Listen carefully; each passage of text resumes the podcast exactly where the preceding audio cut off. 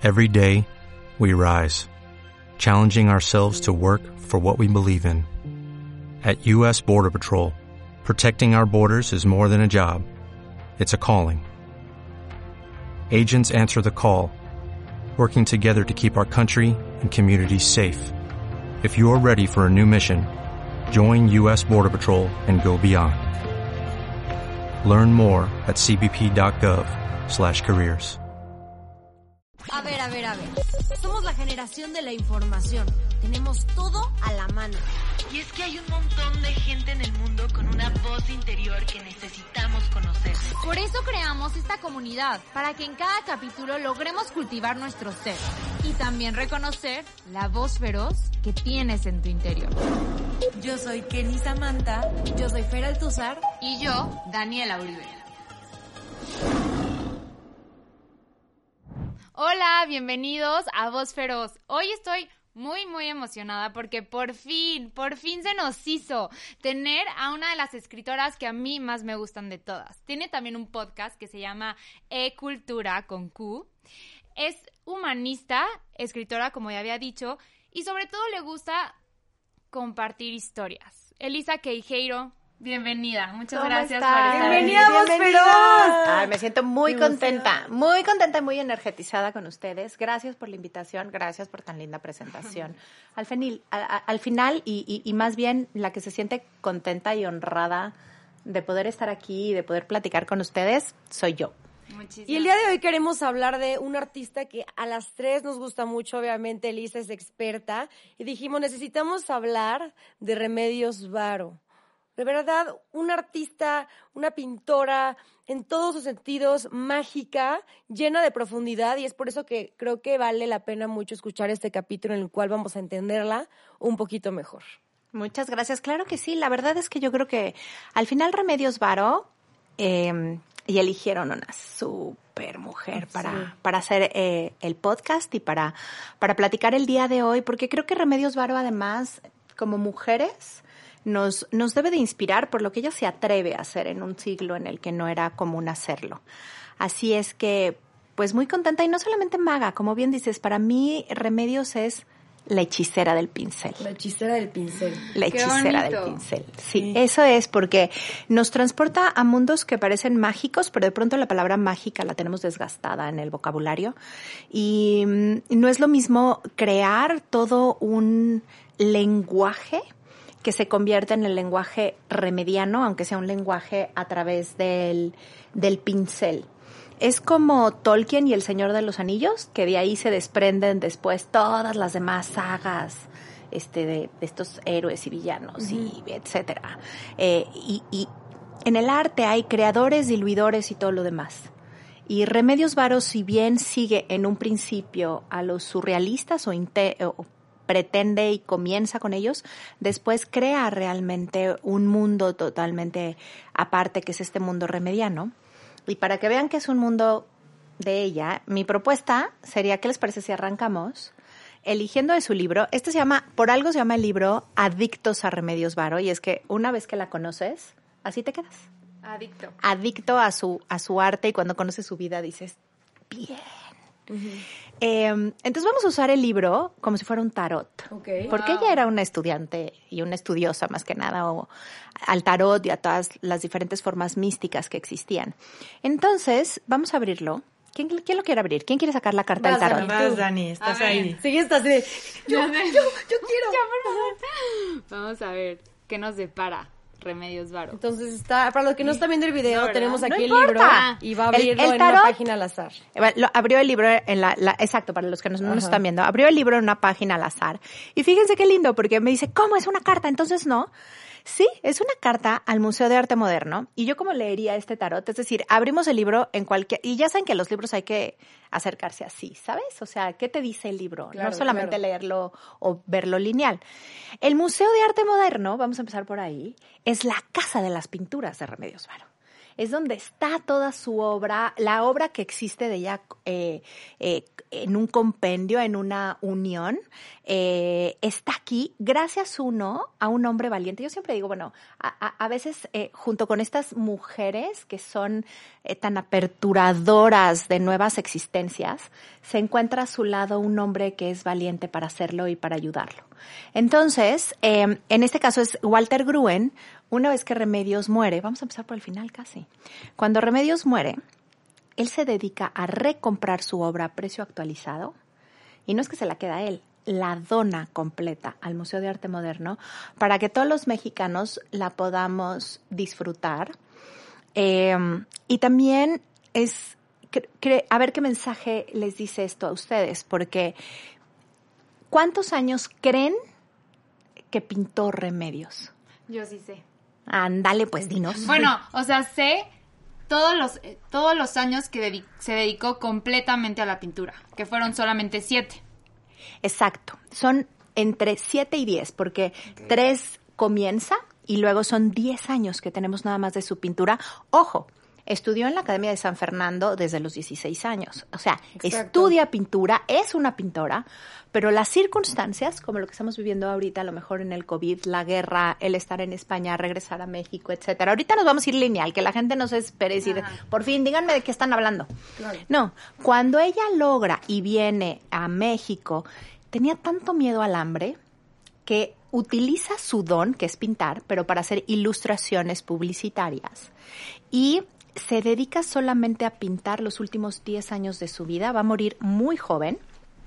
Y es Walter Gruen el que, cuando empiezan a ser pareja, le dice, yo me puedo encargar de la economía, por favor, remedios, pinta Me encanta esa pinta, historia. dedícate a pintar.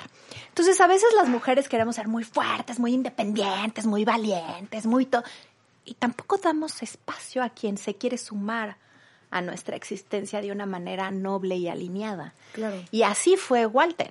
Entonces, no solo la impulsa, a partir de, la que, de que la impulsa, de que la impulsa ya se vuelve eh, exitosísima en el arte, empieza a ganar súper lindo económicamente, que si quieren ahorita platicamos de eso, pero no es tanto eso, es ella tiene la libertad de poderse dedicar a lo que quiere. Y Remedios siempre se de- dedicó a la pintura, o sea, no buscó como otras formas, vialidades del arte para explicar o expresar lo que ella sentía.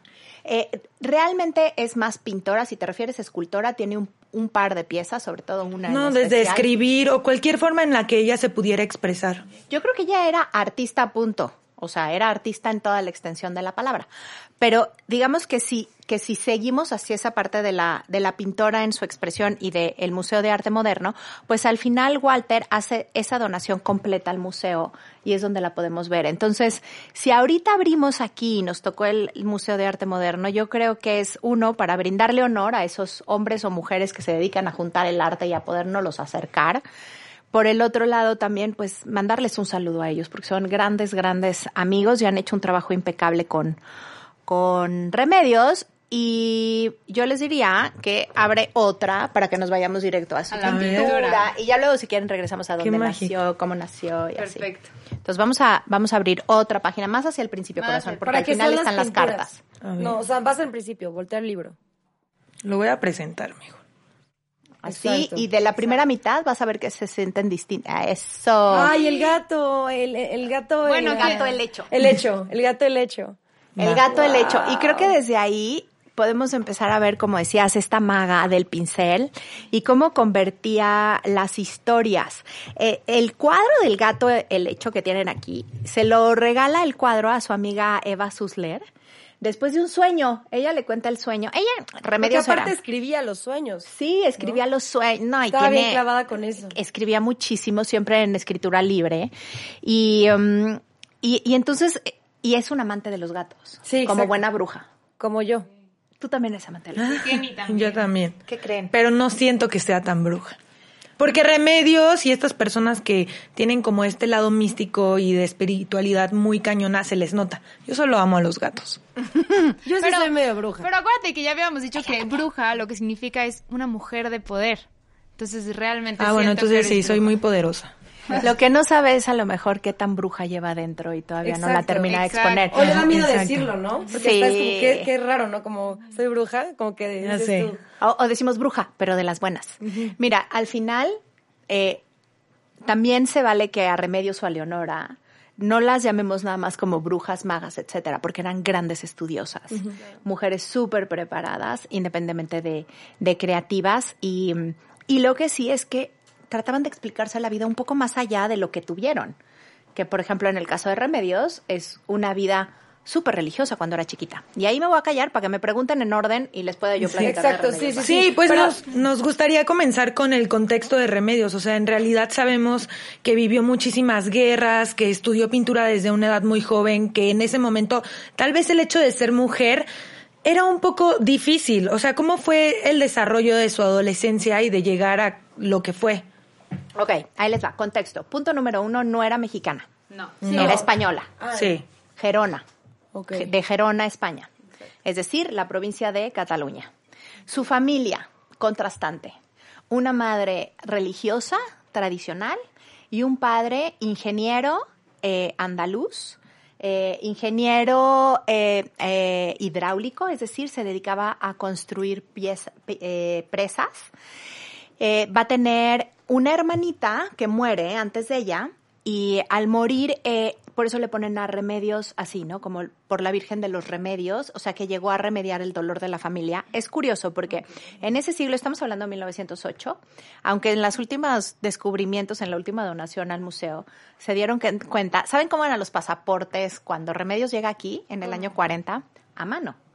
¿Y por qué no falsificó su edad? Así, de tajo se quitó cinco años. Muy bien. O sea, Algo que nosotras haríamos sin pensarlo. obvio, obvio. Yo me hubiera quitado 10 así ya. No, o sea, con, es- con estas bellezas de ustedes que se van a andar quitando edad. pero Ahorita es muy no, pero ya es grande, uno es consciente que... ¿Saben que no, no, no cuadraban? A todos los investigadores decíamos, pues por fin, nació en este año o en este. Y cuando aparece su último pasaporte. ¿Dónde aparece? Eh, en la donación que hacen de sus objetos personales que le había dejado, que es lo último que se donó justo para la exposición de Adictos a Remedios Varo. Y entonces se ve como en el pasaporte falsificó su edad. Y se quitó, no me acuerdo si tres o cinco años, pero entonces ya directo, ya entendimos por qué Ah, nunca cuadraba la edad. Pero bueno, estamos hablando de principios del siglo pasado, ¿ok? Ha- hablen- ha- haciendo un contexto completo, mm, es antes de las guerras, de la Primera y la Segunda Guerra Mundial, es cuando ella va a estar naciendo, en este lugar que es España, donde hay este contraste, este papá progresista, este papá ingeniero, este, este papá visionario, andaluz, alegre también, va a tener dos hermanos más, eh, eh, que es eh, uno más grande y uno más chico que ella, y hay una hay un personaje muy importante en la vida de Remedios que va a vivir con ellos, que es la abuela. Ay, su abuelita. Cuando nosotros vemos, de pronto la, la tenemos pintada varias Que veces por ella, tejía, exacto, es una tejedora. Eh, ¿Por qué de pronto es importante ver este contexto infantil? Porque todo artista se hace a partir de las propias cosas que incluyen su existencia, aunque no lo quiera hacer adrede. Entonces, por ejemplo, el agua va a estar presente después en la pintura de remedios como esta, eh, como este acompañamiento a su padre, con, con lo que las presas le daban, ¿no? El agua, el movimiento. Y eh, estas tejedoras, cambiando como los materiales de dos hilos o de dos estambres, convertir a una gran cobija, etcétera. Lo que veía que hacía la abuela, ella lo vuelve magia en sus pinturas como transformadora. Creo que la religiosidad de su madre la transforma a ella en una espiritualidad, ¿no? Que, porque buscó estos mundos paralelos y espirituales. Entonces, si tú estás naciendo en 1908-9, vas a tener una Primera Guerra Mundial, pero después, en nada, la Segunda Guerra Mundial, que ahorita vamos a ver cómo la toma, porque ella ya es una joven en la Segunda Guerra Mundial, y la Guerra Civil Española. Entonces, como bien lo decías, corazón, es realmente vive en este mundo gris de pasiones, de intensidad y de guerras, pero vámonos a esta niña pequeñita que finalmente con el papá y con toda la familia viajan por toda España, incluso llegan a Marruecos haciendo las presas para el gobierno español. Ella es buenísima en biología química, matemáticas, en la parte de ciencias, ¿ok? Muchos de los pintores, uno de los elementos interesantes es cuánto dominan las matemáticas.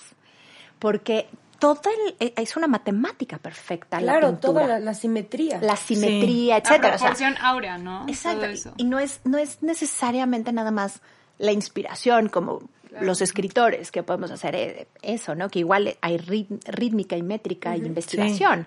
De hecho, dicen que los números son el lenguaje de los místicos. Pues es que realmente al ser perfectos, pero darte tantas opciones, te conectan con esos mundos de perfección e inspiración, ¿no? En el caso de Remedios era buenísima para eso, pero ella pintaba y guardaba, pintaba y guardaba.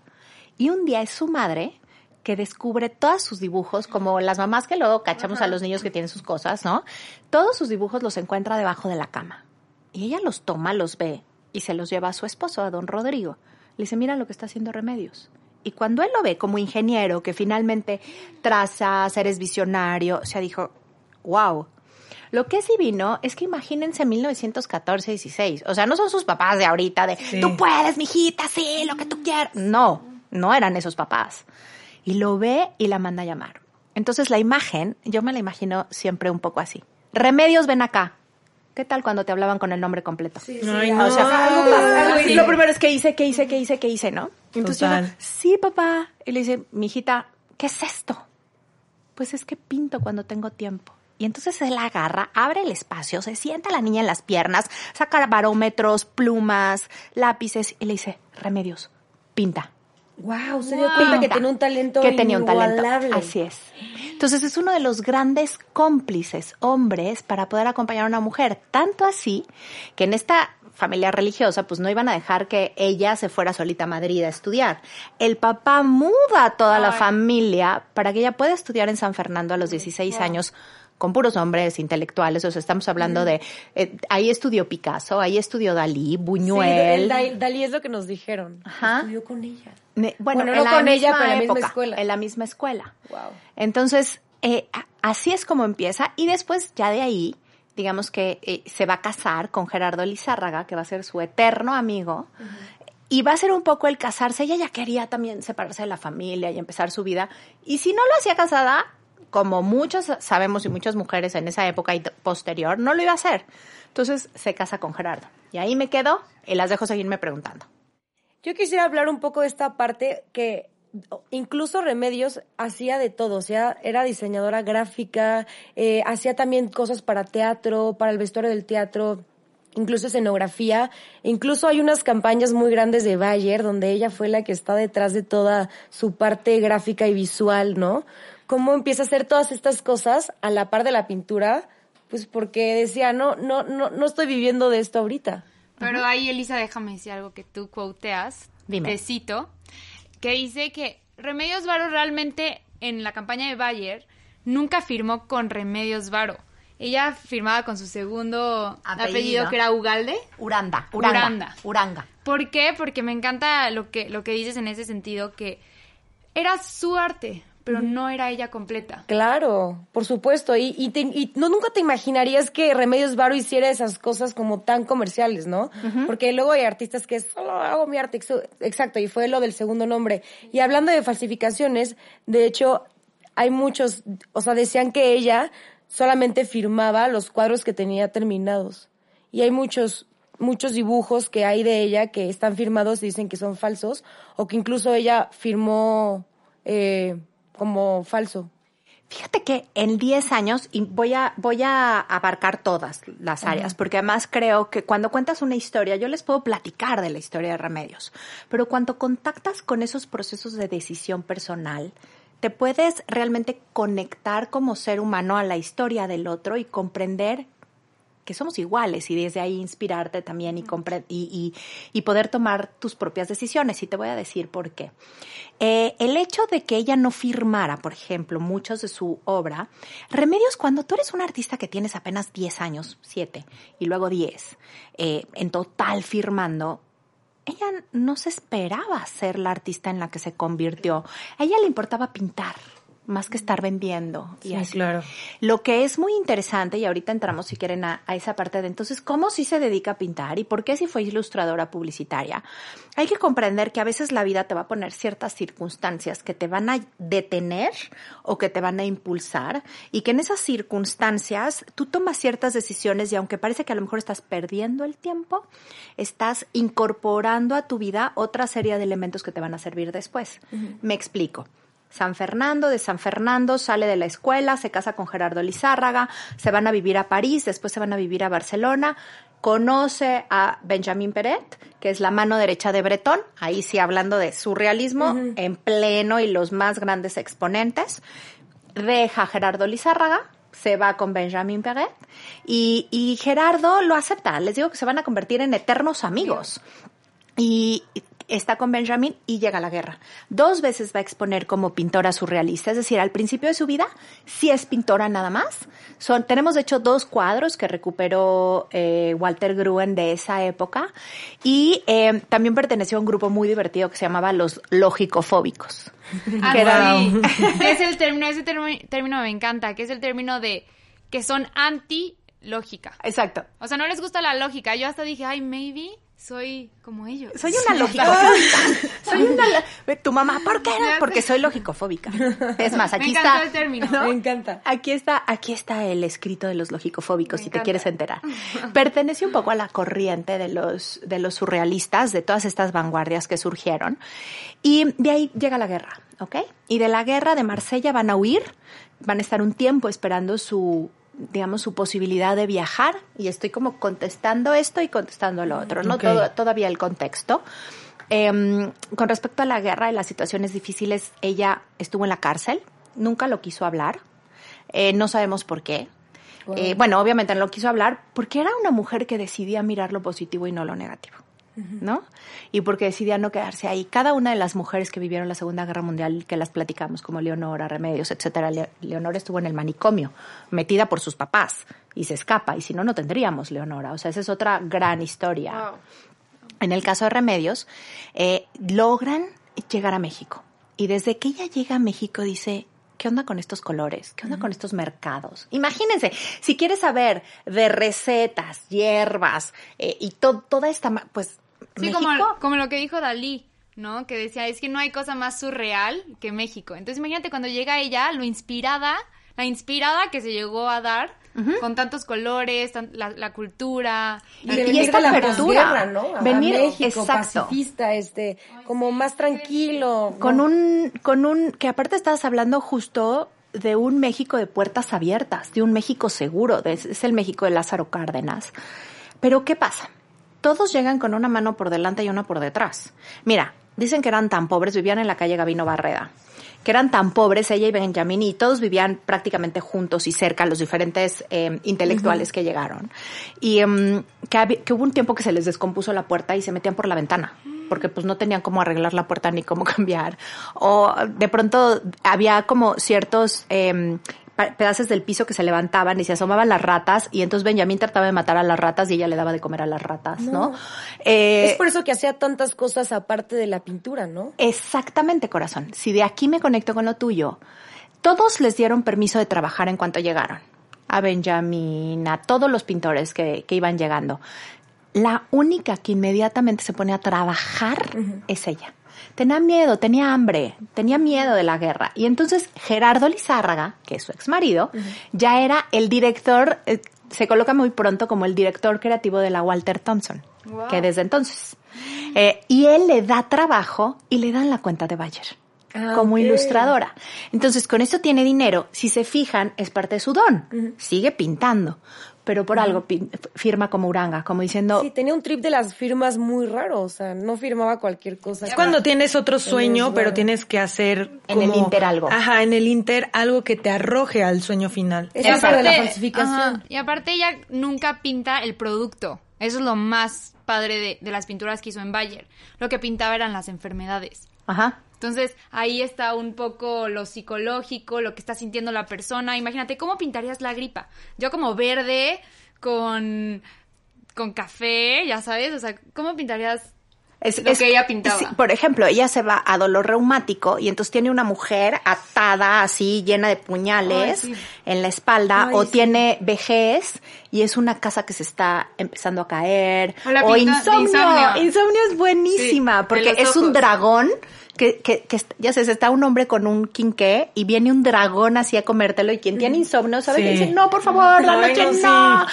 no quiero tener Wow, insomnio. wow, wow. Entonces, eh, sí tenía lo de las firmas, pero creo que era como este contacto con ella. Ella necesitaba comer, ella necesitaba tener dinero. Y creo que Bayer fue muy afortunado y también visionario, porque no muchas empresas te dejan ser como artista. Claro. Y Bayer la dejó. Y a la mera hora, imagínate que hoy tener las ilustraciones firmadas por Remedios Varo, o sea, es, Sí, salieron hecho, rayados. Yo creo que de las primeras eh, pinturas que vi de ella fue Rheumatic Pain y nunca pensé que hubiera sido para Bayern. Entonces, como que tu marca poder asociar eso y poder venderte de esa manera está increíble. Y lo que decías también es muy importante en el, en el sentido de, bueno, yo quiero hacer esto, pero mientras tengo que hacer esto, ¿no? Eh, Saben que decía Virginia Woolf, la escritora, que una mujer se puede dedicar a lo que quiera siempre y cuando tenga un plato de sopa y un techo que se pague ella misma. Wow. Wow, claro. Qué fuerte. Entonces- y literal fue lo que hizo. Entonces ella necesitaba esos recursos porque además Benjamin seguía deprimido por la guerra y sí, este, coleccionaban arte y traficaban arte y una serie de cosas, pero no tenían recursos. Y ahí viene la siguiente parte, ¿no? O sea, que si quieren, bueno, yo sé que tienes más preguntas y si quieren ahorita les digo, bueno, ¿y entonces cómo empieza a pintar realmente? Me encanta porque la plática está fluyendo Sí, tanto y tienes tanta información que compartir y se nota que te apasiona que a veces hasta es difícil interrumpirte, ¿no? De No, que aparte, eh, las, por ejemplo, las preguntas que tenemos preparadas con la historia se van desglosando y se van desmenuzando. Entonces. Pero sí. creo que me gustaría indagar más en el tema del psicoanálisis. ¿Cómo empezó esta curiosidad que realmente vemos eh, de las múltiples personalidades, incluso en sus pinturas? Tiene el del psicoanalista, literal, la pintura. Saliendo del psicoanalista. Saliendo del psicoanálisis. ¿Por qué se empezó a clavar en este tema? Porque ya vimos que a ella le gustaba la, o sea, como estos extremos de la ciencia, también le gustaba la naturaleza y el psique y los sueños, ¿no? Como que algún día- algunas veces podrías pensar que no tiene nada que ver, como los sueños y la ciencia. Y cómo todos esos placeres e intereses los plasmó en el libro. ¿Cómo, cómo se dio? Sí, en, En su pintura, En su perdón. pintura. No, no te Es que preocupes, vi el porque libro es que fue está viendo el libro. Sí, sí, sí. Ajá. Mira, creo que algo muy importante es lo que ella, junto con, con Leonora, eh, eh, estudian a lo largo del tiempo, ¿no? Y, y cuando están aquí, porque si bien está trabajando para, para Bayer y está haciendo ilustraciones publicitarias, como bien dices, ¿de dónde salen los títeres? De que llegaba Leonora deprimida y decía, vamos a ponernos a hacer unos títeres, vamos a hacer una obra de teatro. O sea, en la cocina, también, ella equilibraba mucho y en la cocina hacían alquimia, ¿sabes?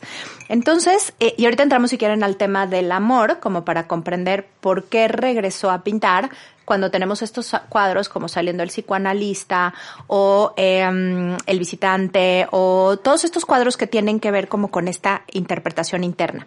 El surrealismo no hubiera surgido muy probablemente sin Freud. Freud es la gran inspiración para los surrealistas. El único de los surrealistas que va a visitar a Freud es Dalí. En 1939 lo va a visitar y solamente después de esa vez que lo va a visitar, Freud dice, pues esta bola de locos que yo no sabía por qué me citaban tanto, ya entendí que son más y este muchacho no solamente es talentoso, sino que realmente es digno hasta de estudio. Yo creo que es digno de estudio Dalí y su arte, ¿verdad? No solamente, no solamente el arte eh, desde el punto de vista psicoanálisis. Entonces, ella, como parte de estos movimientos y de lo que está sucediendo en ese siglo XX, están involucrándose en las nuevas corrientes y teorías de forma de vida. Saliendo el psicoanalista es una obra muy divertida donde está una mujer literal sali eh, es una pequeña plaza, está saliendo, se ve una puerta atrás, ella tiene, no sé si va a estar ahí, corazón. sí está.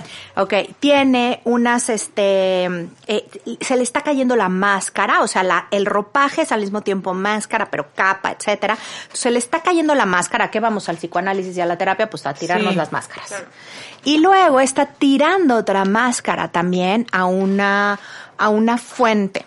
A la hora de estar tirando esa máscara, muchas veces pensamos que está tirando al padre, a que vamos a terapia. A sacar todos los problemas familiares.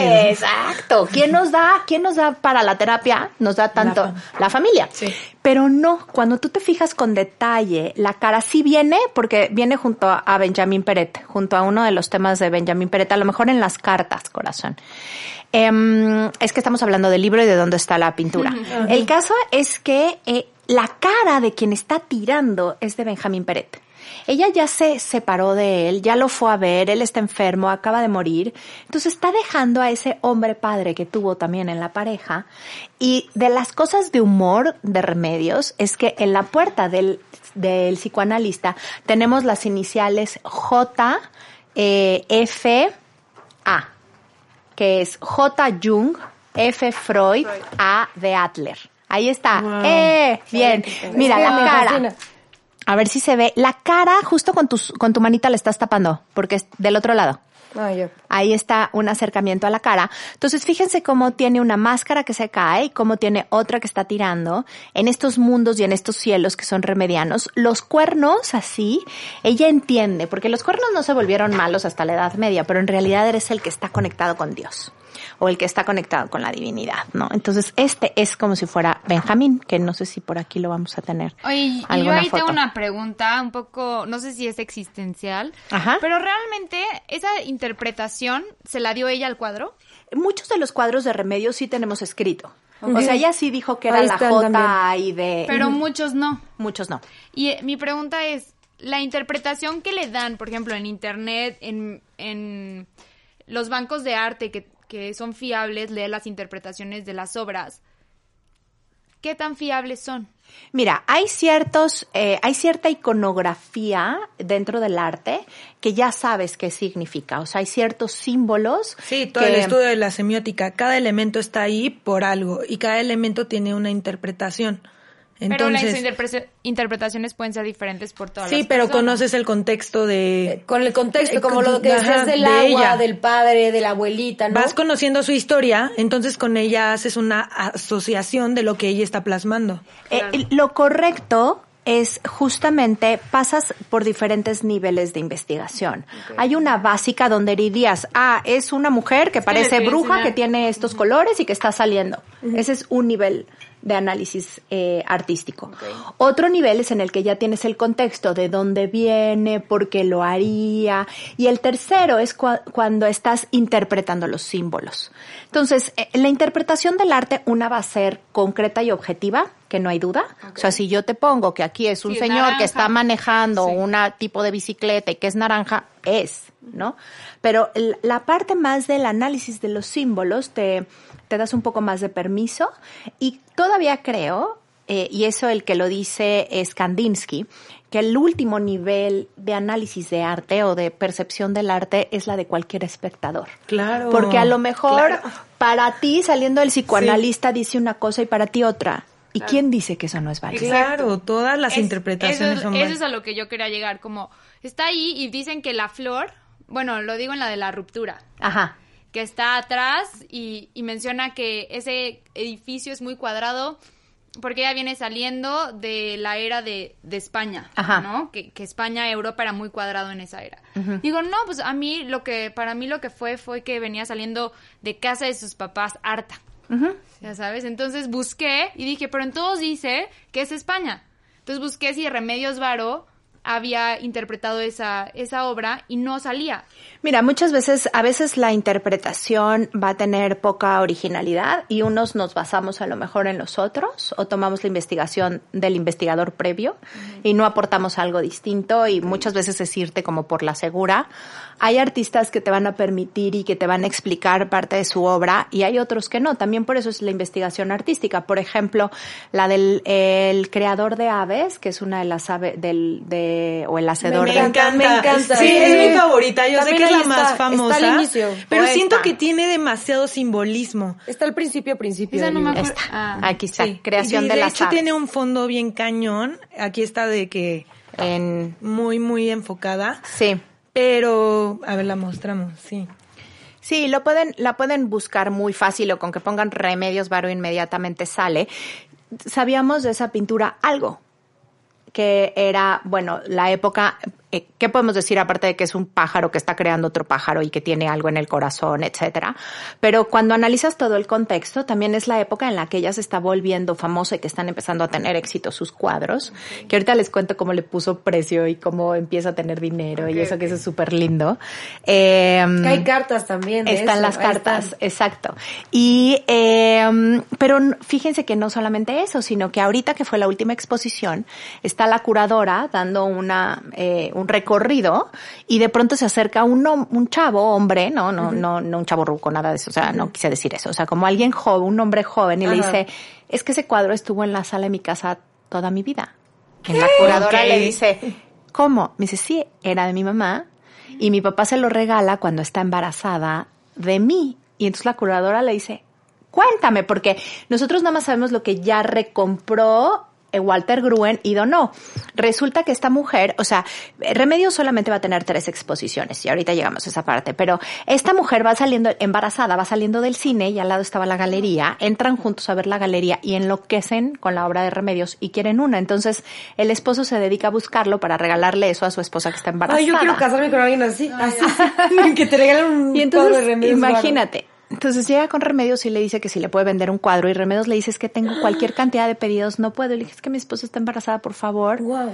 Entonces le dice, ok, y hace esta. La señora cuando queda viuda y tiene como cierto miedo económico, le recomiendan vender el arte y es cuando vende el arte y así llega al, al museo, pero la señora ni siquiera, ya viejita, todavía vive, o bueno, vivía hasta el año pasado, eh, le invitan al museo y que vaya a ver cómo lo cuidan y todo. Dice, no, ese era mi, era, mi cuadro y es de lo más doloroso que he vendido en mi vida, así que no quiero ir a verlo. Ay, no. Pero entonces ya tienes algo más que contar de esa obra que no tenías antes, ¿sabes? Y de por sí amabas esa obra, bueno, ahora entiendes aún más. Wow, le das mucha vida, sentimiento y más historia. Ahora a vamos a querer más esa pintura. Ya Es que yo siempre he sentido que cuando nosotros apreciamos el arte tenemos dos interpretaciones, la que es connotativa y la que es denotativa. Entonces una de ellas nada más es lo que vemos luego luego, ¿no? Ok, está este elemento, está otro elemento. Y la otra ya es cuando, ok, me interesa esta artista, quiero investigar más. Entonces voy a investigar sobre todo su contexto porque ya hasta cierta forma, la primera interpretación me dio una fijación al artista. Y cuando conoces, ok, otra interpretación que es de acuerdo a su contexto, pues te nutren, pero al final siempre tienes dos interpretaciones. Pero yo, ¿ustedes qué recomendarían más? O más. Dime. Ir, o sea, ir sin saber, por ejemplo, yo siempre lo que hago antes de ir a un museo, bueno, la mayor parte es como investigas para más o menos saber el contexto. Pero ahorita que estás diciendo eso, que tienes dos lados de la moneda, dos partes que explorar, a lo mejor se me antojaría más ir con un lienzo en blanco y yo darle la interpretación que mi alma a mí me gusta más en eso ese momento. me gusta más eso. Porque es como ir al teatro o ver una película no estás enfrente de, del arte de la de la pieza y, y tú mismo le das un significado. Por ejemplo la primera vez que vi Papilla Estelar es de mm. mis favoritas de todas las pinturas del universo no solo de Remedios Varo y para mí fue algo mágico fue como entrar a un mundo nuevo como cuando ves por primera vez Alice en el País de las Maravillas y no entiendes qué está sucediendo. Es como hay demasiado por, cada detalle es, es icónico, es increíble y es lo, lo bonito y lo subjetivo que, que, te puede dar la interpretación. Sí, porque al final un artista no puede, perdón, no. puede como modificar qué va a entender su espectador. O sea, un artista, como dicen, Remedios Varos duró poquitos años pues dando, siendo famosa, ¿no? No podía como dar tantas conferencias, comentar qué significaba textualmente su arte. Entonces un artista no puede esperar que todos sientan lo que él siente y que entiendan lo que él quiso plasmar. Y para eso es el, arte, ajá, es muy libre. Yo lo que les diría, eh, digamos que no es que esté a favor o en contra, yo creo que tienes que sentir cómo te quieres acercar a un artista, porque a veces si llegas con ese lienzo totalmente en blanco y te plantas y ves y no sabes tampoco lo que estás viendo, te pierdes el otro 50%. Claro. Mi recomendación siempre es por lo menos que sepas a qué época pertenece y por qué pintaba así.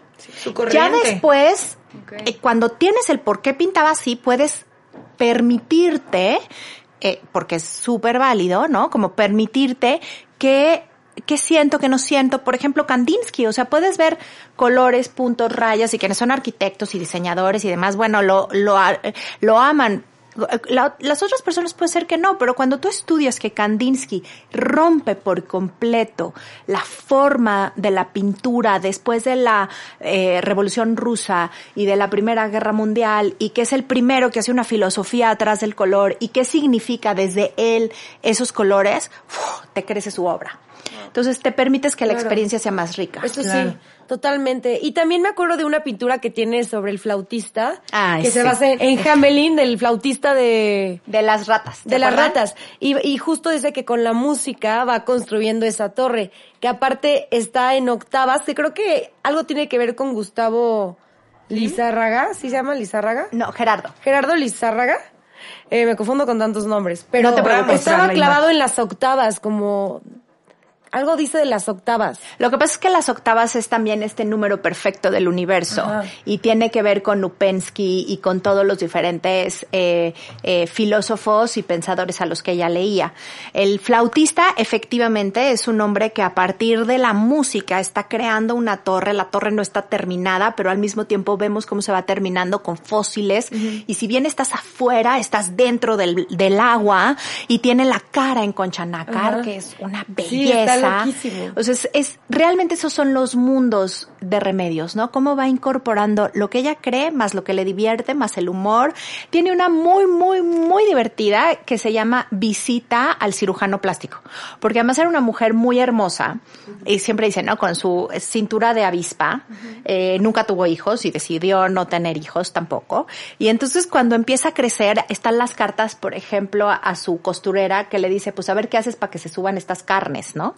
Y entonces en este cuadro que dice visita al cirujano plástico, es una mujer que está velada, que no quiere, que no quiere que la vean, tiene la nariz enorme y en la el- en el aparador de la, del doctor, así como Jung, Adler y Freud en el otro, aquí es una mujer con tres chichis. Entonces, con tres pares de, de senos, para que elijas el tamaño ideal para ti. Pero es todo un humor de que ella se está burlando de, de, de esa época en la que la edad empieza a llegar y empieza a sentirse como, oh mi Dios, debería de ir al cirujano plástico. No, porque en realidad Remedios no, no envejeció, ¿no? O sea, muere, muere muy joven, Antes muy de los 60. Exacto. Entonces, eh, eh, creo que algo que a mí me gustaría agregar es esta parte de, de, cómo- de qué pasa cuando te asumes artista. De qué pasa cuando escuchas tu corazón y tienes la valentía de atreverte a hacer lo que eres. Remedios ya vimos que desde niña pinta, que el padre la apoya, que lo estudia y que después la guerra y el hambre le hacen no poder estar cerca del arte.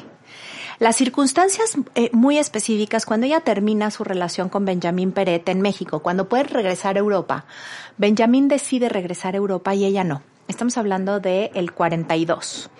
Pero imagínense, después de muchos años de tener esta relación amorosa con Benjamín, ella decide poner territorio de por medio, geografía de por medio. Se va Y a Venezuela. y se va a Venezuela. Ahí estaba su hermano y su madre de visita. Y entonces se va a Venezuela y tiene un amante guapísimo que es un piloto así, ya se me fue ahorita el apellido, pero bueno, eh, no, ella sumaba Ella le amores, iba ¿eh? súper bien, claro, claro. Tenía toda la actitud. Ajá, ella ella no se deshacía ni de los amigos ni de los amores, Solo ella sumaba. amo. Ella sumaba su vida. Amamos a, amamos a Remedios amo, aquí Varo. somos fan. fan. Y entonces resulta que cuando ella ya quiere regresar de Venezuela, fíjense, se va a Venezuela haciendo las pinturas para Bayer, tenía su sueldi, su sueldo. Claro, mujer empoderada e independiente. Sí, pero ¿qué crees, reina? No podía pagar su boleto de avión, no le alcanzaba. Fíjate esta metáfora, corazón. No le alcanza, escribe a México y los amigos de México hacen una polla. Juntan dinero para que ella pueda regresarse. Uno de, las, de los amigos que ayudó es Walter Gruen, que ya había trabajado, dueño de la casa Margolín, amante de la música. Cuando ella llega a México y empieza pues a ver otra vez en qué va a trabajar, durante todo el tiempo que Remedios no se atrevió o no pudo ser la artista, vivía apretada económicamente, vivía justa económicamente, vivía con miedo a tener o a no tener dinero. En el momento en que Walter, Walter le dice, pinta remedios, pinta, yo me, yo me encargo de lo demás. De hecho, hay un cuadro que se llama Carricoche, que es muy claro, o sea, el hombre lleva la casita y el coche y adentro hay una pianista, como pudiendo no hacer Wow. nada, que es como esta metáfora de ellos dos. y Ajá. alguien Y, eh, le y- y el camino. Sí. Ahí, ahí la sostiene, ¿no? Él la sostiene. Y entonces ella empieza a pintar y a pintar y a pintar y le invitan a una primera exposición. Y entonces llega con la esposa de Gerardo Lizárraga, su, am- su ex marido, pero que son amigos, y le dice, a ver amigas, pues que le ponga precio a mis cuadros. Y ellas, que le pongas precio. Sí, no tengo idea en cuánto cobrarlos. Y la esposa de Lizárraga le dice, ¿tú crees que vas a vender? No, pues quién sabe. Ponlos carísimos. Y vendió Sí, me todo. encanta. Todos. Entonces, eh, ¿no es divina? Wow. La meta, no solamente la metáfora, o sea, el Wow. vende todo, empieza a tener, pero además a esa obra, a esa exposición llegó Diego Rivera. Está esta anécdota, llega, ve a todo, se sale y cuando sale dice, aquí hay un artista, se llama Remedios Varo. Wow. Y eso, o sea, me imagino que las palabras de Wow. Diego Rivera en ese momento causaban Imagínate. muchísimo impacto Imagínate, en todo México. Imagínate. Entonces, yo no sé, yo no quiero pensar que vendió porque lo dijo Diego. Quiero pensar que vendió porque se alineó con la misión de su alma y entregó Ah, su claro. arte al mundo. Y llegó Diego después por esa alineación, Pero ¿no? Por ¿sabes esa qué? misma, No, más bien Cuando alguien más ve una chispa en ti, ¿no? En este caso, Claro, que te- vieron una chispa que en ella asume. y, o sea, yo te acompaño, te llevo, te dirijo, pero tú lo tienes. O sea, al final, todo lo que ella representaba era ella. Y esa exposición fue una colectiva, es decir, con otros artistas. A partir de ahí, obviamente, le invitan a hacer una siguiente exposición sola. Llegó, expuso, vendió todo. ¿Otra vez? Oye, e- ese día que escuché ese podcast, le dije, ma, escúchalo. Por favor. Es que empodera, ¿Por qué? ¿no? Por- porque justamente mi mamá tiene, no la misma historia, mi mamá no es artista, pero ella como que siempre ha trabajado muchísimo, ¿no? Como la gota gorda y siempre está buscando de dónde. Y realmente no. O sea, yo le digo, ma, tienes que seguir tu corazón. Ella es mucho de yoga, quiere poner un centro holístico. Y no el del paso. Ajá, y no del paso. Le dije, ma, escúchalo. Y Me la tienes que mandar a mis Sí. cursos. Más. Ok, te la voy a mandar. Sí, hasta me dio... como- Te dio Ajá. compasión y ternura. Exacto, me dio mucha compasión y ternura porque es lo que tenemos que hacer las mujeres. Seguir nuestros sueños, seguir nuestro corazón y sobre todo creérnosla, creérnosla como artista, como cantante, Como, empresaria, como, como... empresaria, como escritora, como lo que seamos, pero nos las tenemos que creer porque así la abundancia va a llegar. Es que es un es romper un paradigma. No es fácil. No es fácil romper ese paradigma y entender. Mira, eh, te lo voy a decir así, yo soy comunicóloga, igual que ustedes. Arriba las comunicólogas, me encanta. Entonces, pero les tengo que decir algo. ¿Qué? Yo quería ser historiadora y quería ser humanista desde Wow. siempre. Y no me atreví porque dije, híjole, ¿y de qué voy a trabajar? Y ya sabes. Toda Ay, mi vida fui Por eso dice que eres humanista de corazón. Exacto. Después estudié humanidades. Área 4. Pero, exacto, 100%. Pero hay un momento en mi vida, y, y- y esto ya se tornó de remedios algo personal, pero hubo un momento en mi vida, fíjense, me estoy divorciando, es un tsunami. No tienen idea lo durísimo que es 16 años casada, mis hijos chiquitos, tararara. Entonces me estoy divorciando, tengo que regresar a trabajar. Trabajé como directora de comunicación en 3M, o sea, pero siempre era escritora de closet, digo yo, ¿no? O sea, y, y humanista y estudiaba y demás. Y hubo un momento en mi vida, en ese específico, donde eh, justamente estoy estudiando la maestría porque necesito estudiar una maestría para poder seguir dando clases en la universidad, para rehacerme a mí misma, para empezar a ver cómo, qué, qué- por dónde voy, ese, voy para adelante. Y cuando estoy estudiando me atrevo a decir, no quiero estudiar comunicación ya la maestría, quiero estudiar humanidades. Cuando empiezo a estudiar humanidades me doy cuenta que esto lo tengo que compartir. Y entonces empiezan a abrir las puertas y me invitan al radio y abro una obra de teatro y gana la obra de teatro y me empiezan a invitar a la tele. O sea, cuando empiezo a alinear eso que amaba con el don de la comunicación Claro. que sí tenía. Y no solamente eso, al mismo tiempo, por ejemplo, con una gran amiga, económicamente, ya sabes, a la hora del pleito del divorcio, que hoy me llevo increíble con mi ex marido, pero pasamos nuestros ratos. Entonces, una amiga me dice, ¿por qué no te vienes a vender casas? Porque el jamón no llegaba a la casa, ¿eh? O sea, esta era una situación compleja. Y entonces le dije, pues, me dice, Elisa, vendes cosas muy sofisticadas, que no vas a poder vender casas y eran unas casas divinas y shalala. Y yo entraba a las casas y me imaginaba las historias y todas mis compañeras veían los acabados y yo no ponía atención en nada de eso. Y si esto lo escucha Erika va a decir, con razón, a la hora de las guardias, que es cuando te hablan por teléfono, yo descolgaba para poderme sentar a escribir y que nadie me molestara. Fíjate cómo estaba partido dentro de mí. Y llega un momento en que se vende una de esas casas que eran así, eran casas muy chuchuchu. Se vende una de esas casas, agarro esa comisión, la divido en seis meses y digo, voy a confiar y voy a escribir. Tenía la misma edad, todo empezó porque me invitan a hablar de Remedios Varo con Marta de Baile, hago toda la investigación y tenía yo la misma edad que Remedios en ese momento y dije, tengo que confiar. Y desde ese año me dedico a investigar, a escribir. Eh, vendí una sola casa en un año, o sea, no era muy buena vendedora. Por no fijarte los acabados. Era evidente. Pero era el colchoncito que necesitaba. que necesitaba. Ese último empujón. No podía, no puedes escribir, como decía Virginia Woolf, escribir o dedicarte si no tienes eso, ¿sabes? Y entiendo a remedios, pero sí creo que cuando comprendes que si sigues tu alma, todo va a llegar sin lanzarte al vacío, a la tonta, o sea, con tu guardadito, pero lanzarte.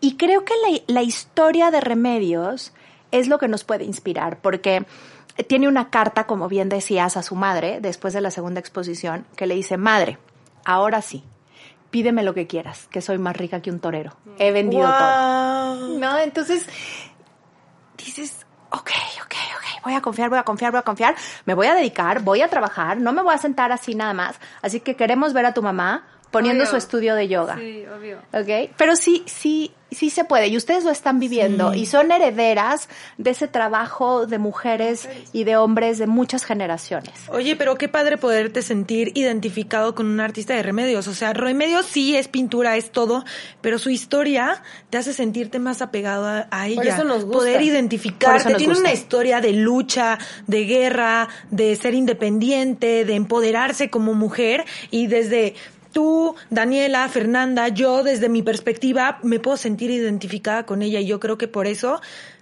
o sea, nos sentimos como con esta esencia a su arte y de querer saber más de ella. No es solo lo que plasma, sino es todo su contexto.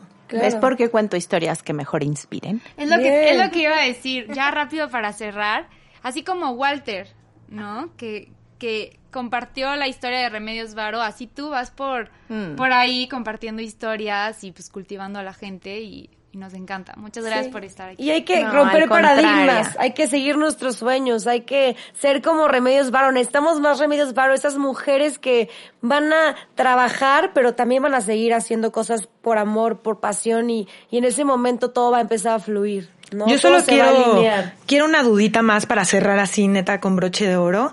¿Cómo fue la muerte de Remedios Varo que fue tan repentina? ¿Y cómo lo podemos interpretar? Yo creo que esa es, esa es toda la... eh, eh, como, como también estos, estos finales y estas vueltas de tuerca y por qué cada día cuenta. Porque cada día cuenta para, no es solamente esta parte romántica de sigue tus sueños, sino escucha tu intuición, tu alma, para qué naciste, cómo naciste, lo estás habitando, no lo estás habitando, cómo quieres morir, qué pasa si la muerte se te presenta después de este año. Todos sabemos que la muerte está aquí. ¿Qué pasa si la muerte se te presenta de la noche a la mañana? Remedios ya vivía con Walter. Me encanta porque a él le gusta decir, es que, ay, esa es otra parte divina de él, que dice, es que tuve la fortuna de que siquiera me mirara. Ay, wow. Y luego dice, tuve la fortuna de que quisiera caminar junto a mí. Todo lindo. Y, y luego decía, es que estábamos casados. La verdad, nunca Remedios no se quiso casar con él. No, no, se quiso casar. Remedios era una libre, punto.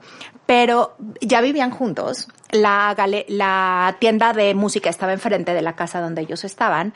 Y ella se levanta temprano en la mañana, está pintando justo, el, estaba en el boceto de música del bosque, que era para Walter, porque les digo que todo tenía que ver con música y con discos y demás le empieza a doler el pecho, le habla a su amiga Eva y cuando tratan de llegar Eva y Walter, ella ya está en el piso junto al caballete y muere de un infarto. Ay, no. Fumaba todo el día, mañana, tarde y noche. Estaba muy estresada por los cuadros que tenía que entregar. Y a lo mejor esas son las explicaciones eh, que nos pueden dar médicamente del infarto que, que vive Remedios a sus 54 años. pero en realidad eh, dejó su vida y dejó su legado por 10 años. Esa mañana se separó y se despidió de nosotros Remedios. Gracias al compromiso de Walter Gruen, ustedes la han podido gozar, yo la he podido gozar y tenemos acceso a esta pintora. Y creo que en su vida y en sus obras lo que hace justamente es dejarnos este mensaje de no perdernos la oportunidad de vivir, trabajar nuestros dones y nuestros talentos, de unir una visión, una misión y una profesión y de ser mujeres sobre todo congruentes, porque si algo fue Remedios Varo y me encanta verlas aquí y lo que me han dicho que han hecho en nueve meses y su creación a partir de este tiempo de pandemia y a todos estos hombres que y mujeres que están enfrente de nosotros eh, logrando esta producción. No saben, pero el, pero la intención, la intensidad y la manera de lograr este podcast en una agenda, gracias justamente a dedicarme hoy a lo que amo con gran profesionalismo, eh, pero lograr estar hoy aquí, eh, pues yo les agradezco porque creo que están viviendo de esa forma congruente y me permiten al contar la historia de Remedios contar la mía también. Así que muchas gracias. Chicas. Gracias a ti, fue un capítulo increíble. Yo sé que todos acabamos enamorados de ella, así que cuéntanos cuáles son tus redes sociales para que te sigan y estén al pendientes también de tu podcast, de tus cursos, porque da cursos increíbles. Sí, muchas gracias. Pues es que es esto, o sea, mi labor es compartir arte con placer, cultura con sentido, lograr inspirarnos a partir de diferentes historias. Entonces, mi nombre es Elisa Queijeiro. El Queijeiro no es tan fácil. Así que mi, re, mi página es elisa.mx no hay pierde. Con ese, por favor. Elisa.mx. Mis redes son Elisa Queijeiro, las tres, estoy en todas. El blog, como bien decías, E-Cultura, con Q de queso. Eh, sacamos un episodio por semana de podcast con investigación profunda, una, una especie de radionovela. Igual tengo a cuatro escritores a, ayudándome a hacer todos estos artículos divinos que están dentro del blog semana tras semana. Y los cursos los pueden encontrar igualmente en mi página, elisa.mx. Y justamente está por salir uno que es toda una controversia. ¿Cuál? Porque son cinco años de investigar desde el punto de vista prehispánico a la Virgen de Guadalupe. Ok. Sí, vi. Un tema bien fuerte. de los un tema- milagros. eh, y- sobre ¿No? todo, ¿sabes qué? Les voy a decir un solo tema para que entren a elisa.mx y entren al curso. A este ver. ya es en línea y está divino, no es por Zoom, fue una nueva producción hermosa que se logró también en esta pandemia. Es en 1500, la Virgen aparece en 1531, ¿ok? Ok. Para 1534 se registra la mayor conversión masiva voluntaria de indígenas. Entonces desde ahí dije, mm, así como con Lilith fue, ¿por qué la volvieron demonio? Aquí fue, ¿qué está pasando? Y en ese ¿qué está pasando? fue voltear a ver que la Virgen estaba cargada de códices que los españoles no entendieron y los indígenas sí. Entonces, la gran reconciliadora de la pérdida indígena después de la conquista es esa Tonantzin, que además apareció en el cerro del Tepeyac, que era el cerro de Coatlicue. Entonces, son cinco años de investigar las fuentes tradicionales católicas, entonces poder ser súper respetuosa con la gente católica y creyente, y por el otro lado, poder traer a la mesa una investigación histórica sobre la Virgen de Guadalupe y científica. Wow. Entonces, elisa.mx, entren, estoy muy ilusionada. A partir del primero de diciembre y durante todo el mes de diciembre va a estar disponible este curso. Y los invitamos a que entendamos por qué somos guadalupanos. ¡Eh! Muchas Muchas gracias por escucharnos. Les mandamos muchos besos. Gracias por vernos. Ya saben que estamos como arroba voz feroz en todas las redes sociales. Nos pueden escuchar en Spotify, en Apple Music o nos pueden ver en YouTube. Estamos escribiendo en Twitter. En todos lados estamos. Además, somos multiplataforma aquí en Voz Feroz. Te manejamos todas las redes sociales. Yo soy arroba Fer Altúzar. Yo soy arroba Dani Uribe Díaz. Yo soy arroba Kenny Samantha. Besos, bye. Bye. Voz Feroz.